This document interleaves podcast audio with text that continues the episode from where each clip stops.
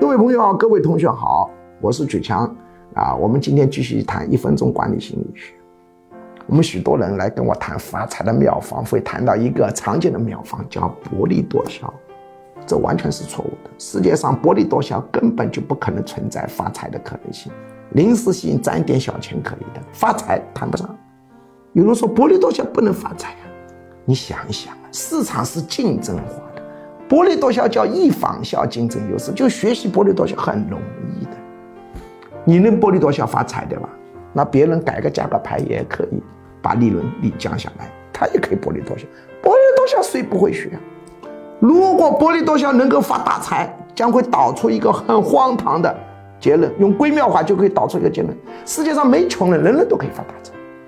薄利多销多好学。有人说某某某某某某某，他产品便宜，你看他不是走薄利多销发的大财？